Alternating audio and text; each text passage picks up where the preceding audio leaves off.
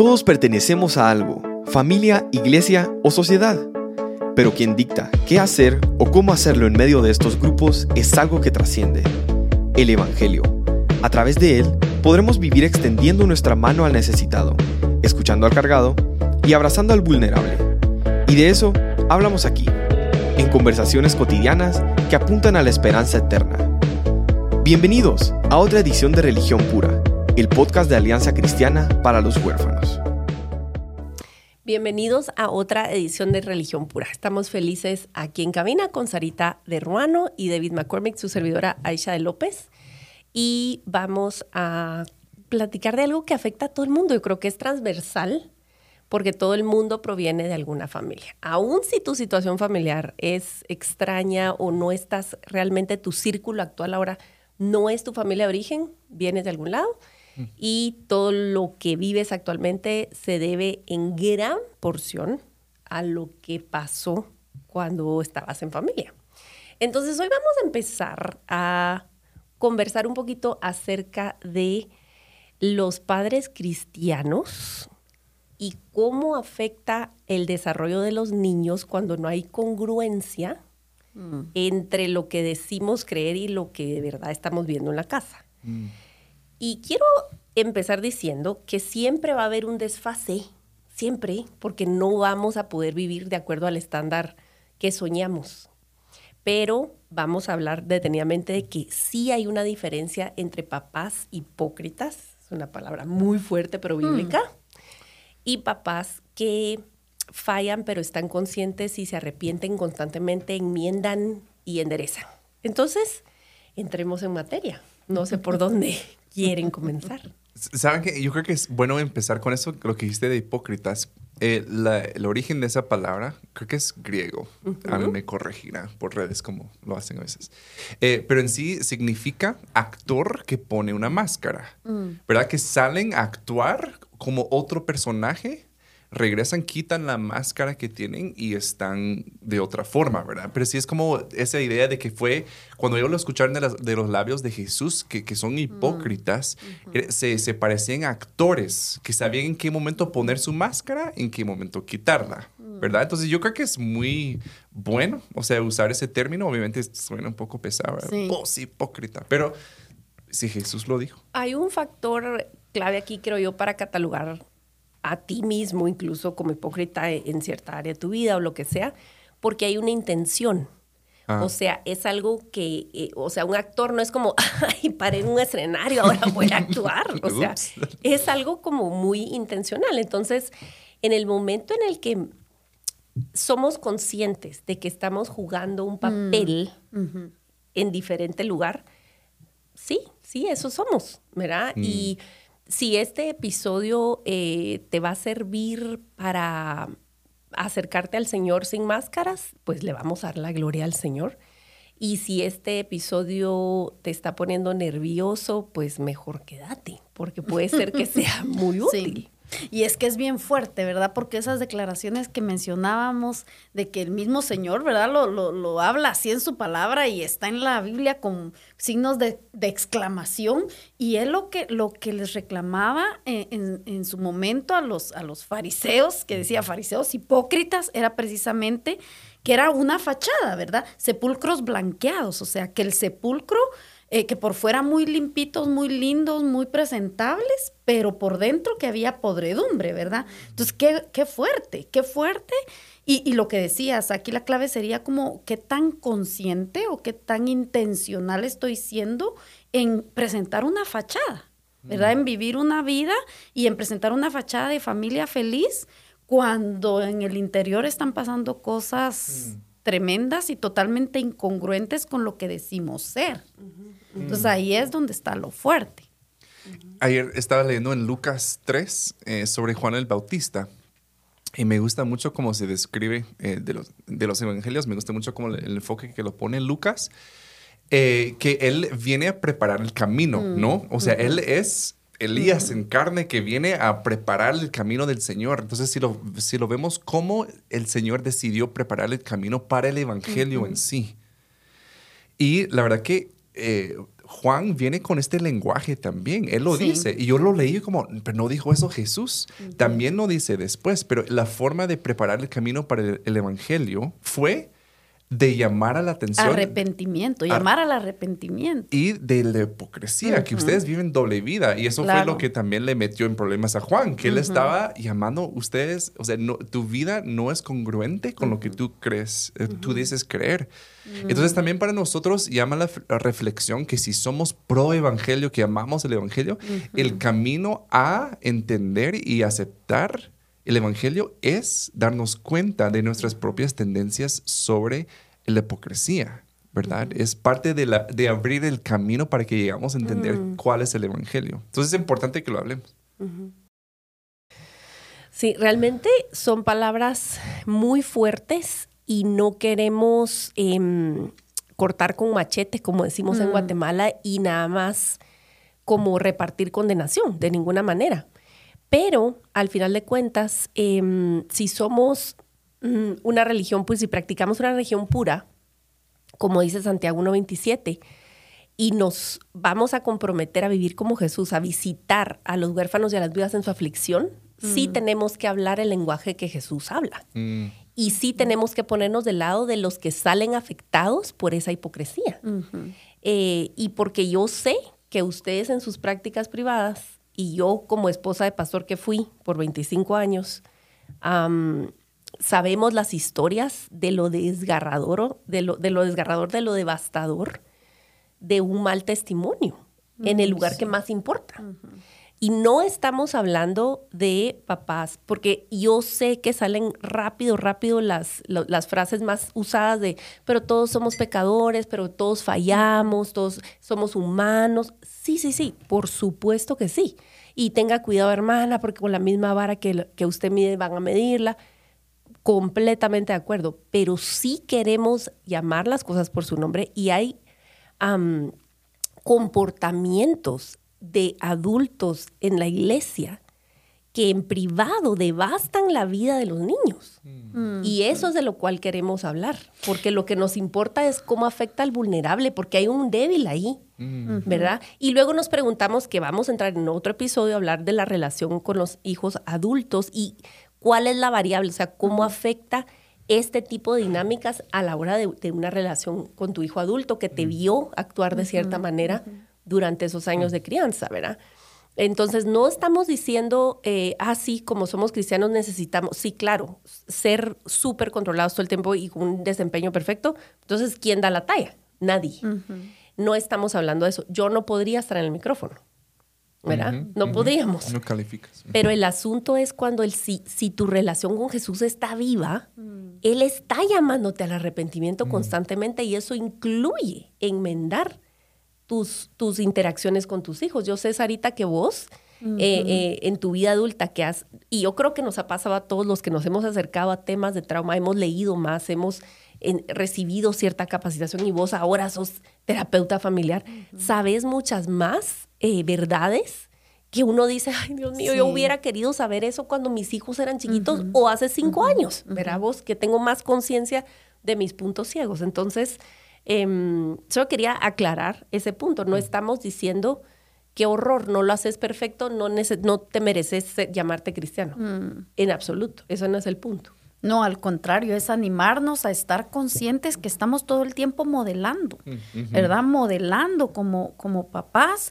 Y, y en realidad yo creo que las declaraciones del Señor eran tan puntuales al decir, miren, ustedes hagan lo que ellos dicen, porque dicen bien.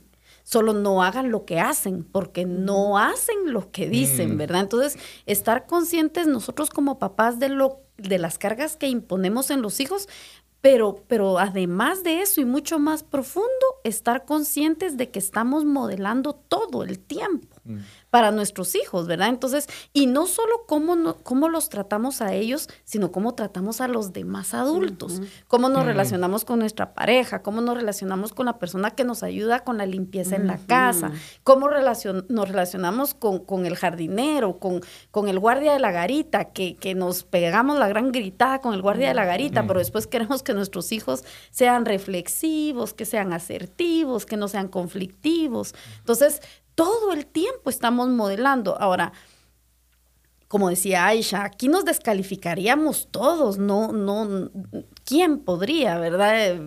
pararse aquí en el micrófono y decir hagan esto, hagan lo otro. Es un, es un llamado a todos a hacernos conscientes de esto y, a ver la gran responsabilidad que tenemos, ¿verdad?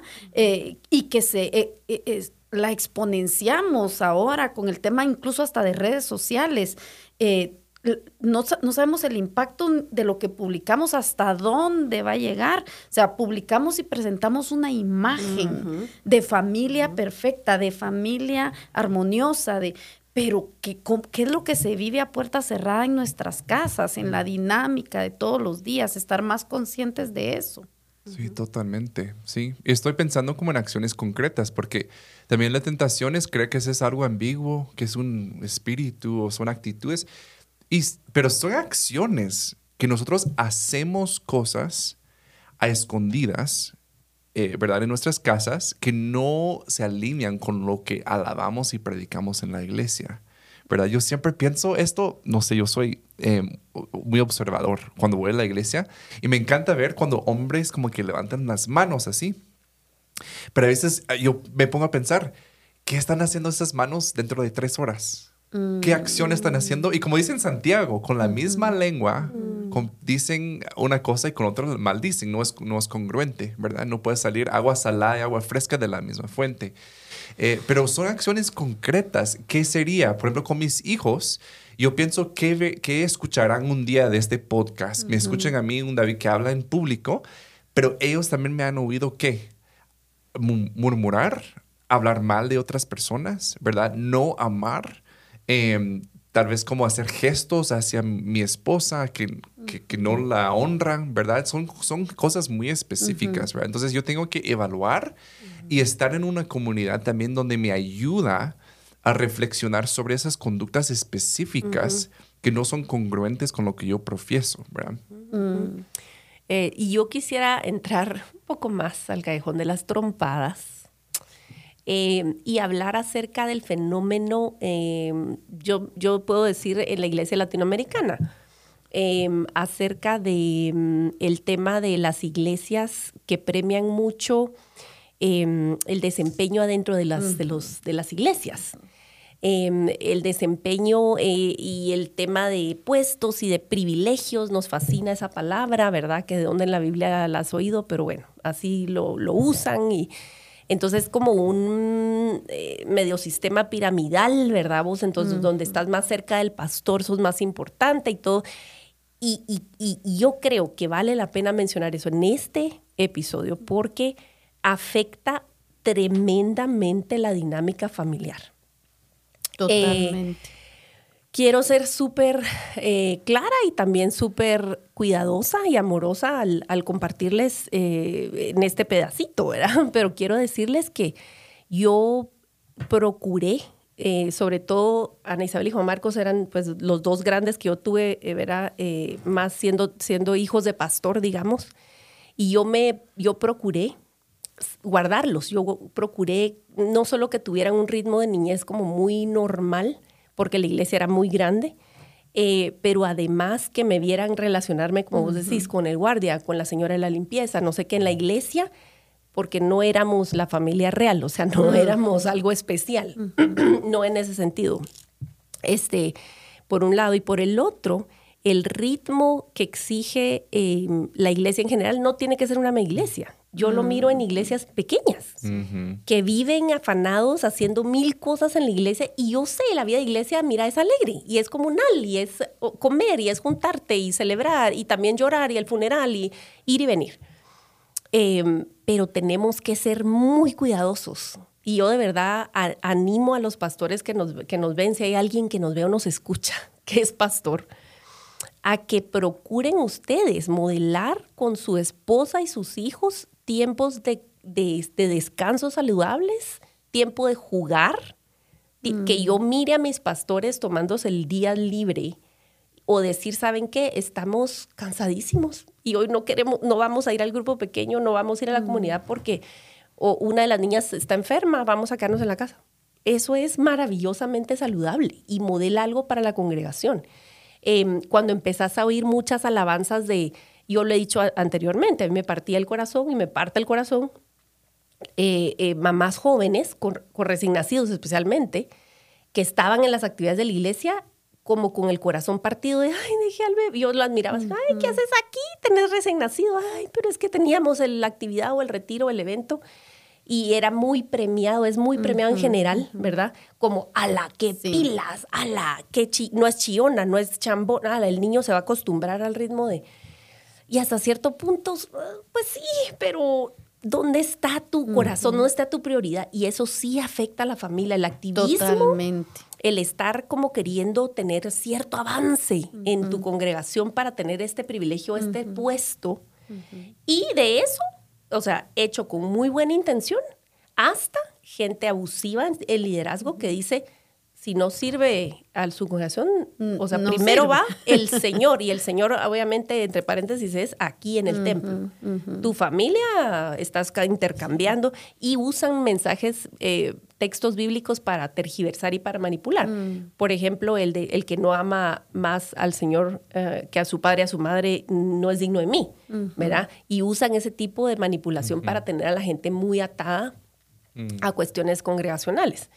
Entonces, eh, allí miro yo que se van los niños mucho entre las rejas. los niños interpretarán de esto, no soy prioridad para mis papás. Yo recuerdo, yo recuerdo una anécdota de una amiga muy, muy querida eh, con la que estuvimos metidas en ese torbellino de servicio y, de, las, de los siete días de la semana, cinco días a la semana teníamos actividades entre discipulado, academia, grupos y seguimientos. Eh, planificaciones de retiros y cuestiones así. Y, recuerdo a su, eh, la anécdota del nene de unos cuatro años, eh, desde las gradas de la casa y ella con su Biblia y su cartera y ya íbamos de salida y el niño reclamándole, diciéndole, mami, otra vez al gupo, ni, ni la R pronunciaba el nene todavía, otra vez al gupo, solo gupo y gupo y gupo. y o sea, de verdad, o sea, para, para nene de cuatro años esto era solo mi mamá pasa solo en la iglesia, pasa solo en el grupo de la iglesia y yo entonces no importo, o sea, y yo a mí porque me deja, ¿verdad? Entonces, qué delicado, qué delicado. Y, en algún momento esa amiga eh, tomó la decisión de parar esa, ese ritmo tan mm. turbulento en el que iba ella, ¿verdad? Entonces, sí, ¿qué mensaje le, le, otorga ese, eso al niño? ¿Saben qué es lo delicado? Que al final del camino es bien fácil confundir que la relación con Dios es la relación con la iglesia y todo lo que hacemos para la iglesia. Entonces, de alguna manera nos genera satisfacción el saber estoy cumpliendo. Entonces, y eso los niños lo ven. Ahora, ¿cómo nos ven interactuar en intimidad con Dios? Claro, tenemos un tiempo a solas, cada quien con el Señor, pero la relación íntima con el Señor se tiene que ver en casa se tiene que ver en casa que mm. Dios es la prioridad por encima aún del servicio a Dios del servicio en la iglesia, de cualquiera. Y para nosotros que estamos tan involucrados en ministerios y que trabajamos prácticamente en tiempo completo en todas estas dinámicas, es, es, una, es un gran riesgo, es una gran amenaza que les estemos proyectando a nuestros hijos el mensaje equivocado porque ellos lo pueden interpretar como que necesitan hacer para, para ganarse la aceptación de Dios, para ganarse, porque quizás sea algo que en el fondo también sea parte de nuestra lucha personal. y eso tiene mucho que ver con estilo de apego, lo que hemos hablado incluso en otros episodios. Yo, yo misma he compartido en este espacio, yo buscaba aceptación a través de estar bien con todo, hacer bien todo, sacar buenas notas. De alguna manera eso era validación y ante Dios también. Totalmente. Y la respuesta realmente llega a ser el Evangelio, porque es, para mí, lo que tú estás hablando, ¿cuál es la verdad? La verdad es que no puedo hacer nada para ganar la aprobación de Dios. Si yo supiera y creyera eso, yo, yo podría evaluar mis actividades de una forma diferente. Momento, ¿qué estoy haciendo de ahí, de mi agenda, que se ve representada en mi agenda? ¿Qué estoy haciendo de estas actividades buscando algo o con temor del hombre o buscando, sí, la aprobación de Dios. Eso ya se ganó.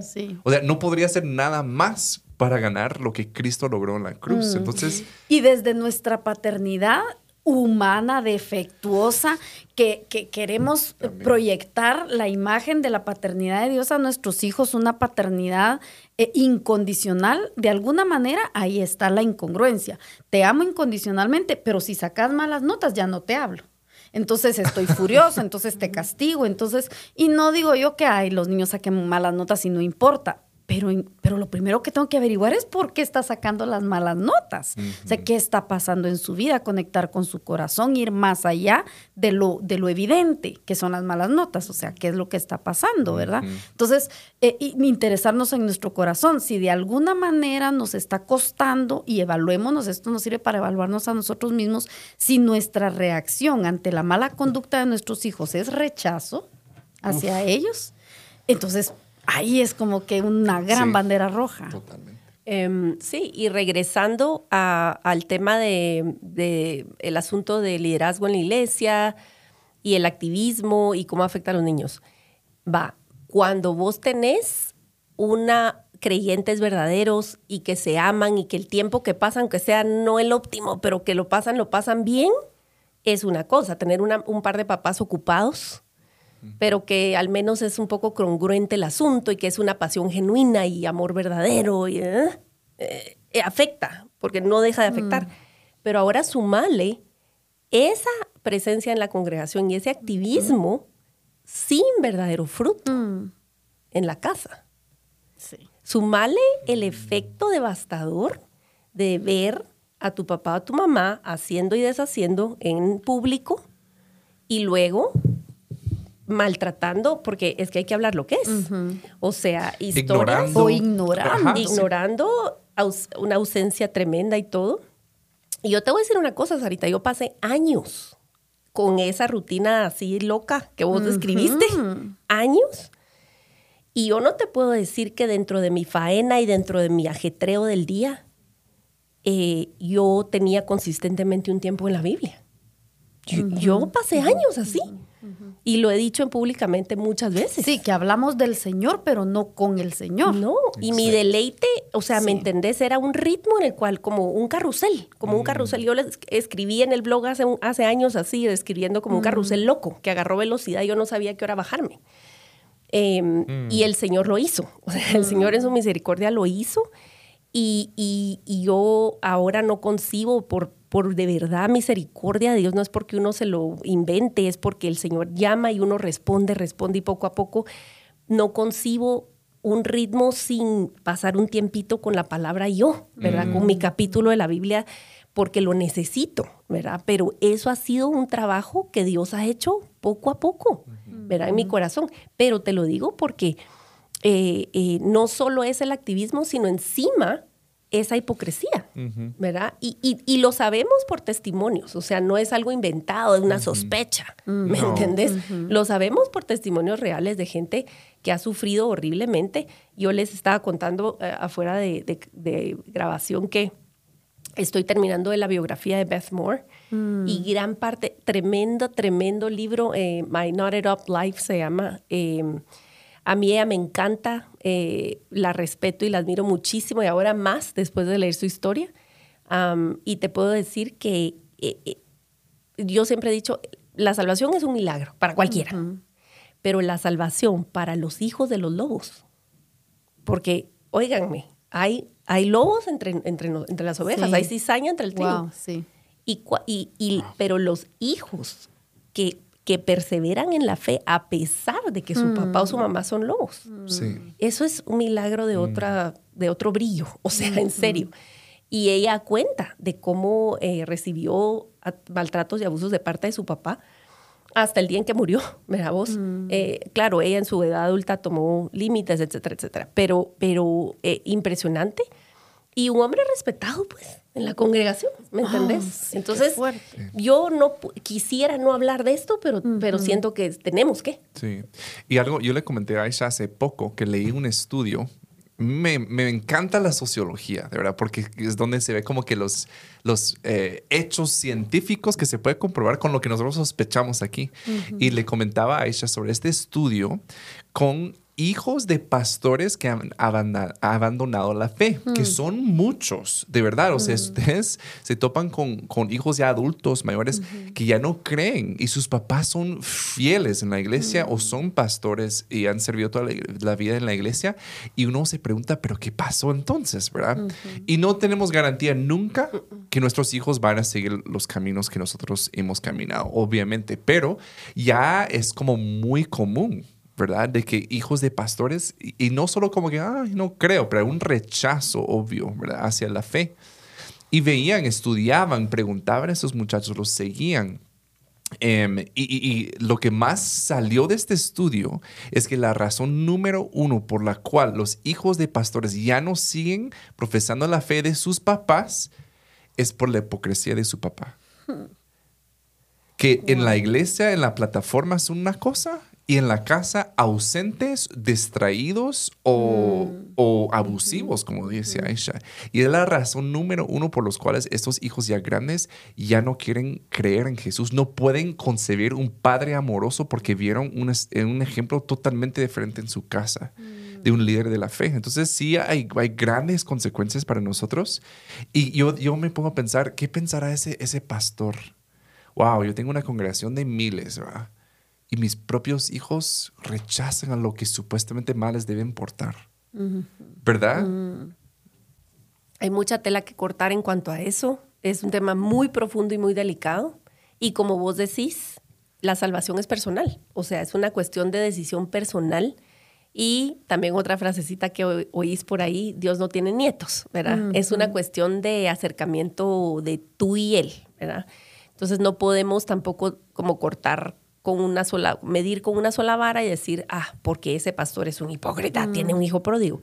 Porque pródigos Claro. Exacto. Claro. Sí, no es Y- una fórmula. Exacto, no es una fórmula. Eh, pero siempre el 100% de, de los casos, todos los papás cristianos tenemos un llamado a la reflexión. Sí tenemos un llamado y no es como, ay, bueno, pero hice lo mejor que pude. No, yo hay cosas en las que yo me evalúo y digo, no, no hice lo mejor que pude. Fui haragana, fui dejada, fui poco amorosa, fui grosera, fui... No, no hice lo mejor que pude. Y en esos casos, de verdad, mi llamado a mis colegas madres a pedir perdón, donde Dios te ilumina. Específicamente. Espe- no hay, perdónenme porque cometí errores. Exacto, no, en general. Sino Yo me arrepiento y vamos a tener, ahorita mientras grabamos esto, todavía no ha pasado, vamos a tener un, un live David, David y yo con Alesura de un tema súper picoso, súper tremendo. Y nunca lo he hablado explícitamente acá, pero sí lo he mencionado así a grandes rasgos y yo me arrepiento de haberle pegado a mis hijos. Y no vamos a entrar ahorita en eso. Y entonces quédense porque vamos a hablar después. Sí, pero es un poco ese tema de la incongruencia, Sí. porque, porque ahí activas dos sistemas en el cerebro, dos sistemas que, que simplemente no pueden estar activos al mismo tiempo. Hay un choque Se ahí. chocan. Porque ¿a dónde va a correr el niño que buscando protección? Que debería ser a la figura de apego, si la figura de apego es la que lo está lastimando y lo está golpeando y le está pegando. Entonces, ahí es donde entra ese cortocircuito y yo me uno a tu arrepentimiento, yo también me arrepiento Sí. terriblemente. Y, y de- y no vamos a entrar al tema de crianza eh, eh, y de corrección y de disciplina en este episodio. Entonces no nos empiecen a decir, sí, eh, quédese porque vamos a tener que seguir hablando de esto más adelante. Pero solo quiero rescatar el punto de el Señor nos alerta y si usted está caminando con Cristo es imposible no tener conversaciones difíciles y pedir perdón cuando el Señor te está... Mira, hay una diferencia y creo que vale la pena también hablar de esto, em, de cuando el Espíritu Santo te está llamando al arrepentimiento y cuando es tu propia memoria condenándote. Son- yo creo que David Vos- hable la diferencia. Sí, pero eso es bomba para otro episodio. vos, Pero qué bueno que la has tocado. Porque lamentablemente llegamos a un tope en este episodio. Vamos a cerrar. Les dejamos enfocados porque queremos que sigan escuchando, que sigan con nosotros. Tenemos el canal de YouTube donde nos pueden ver en carne y hueso, pero queremos agradecer este, esta audiencia que está con nosotros en Religión Pura.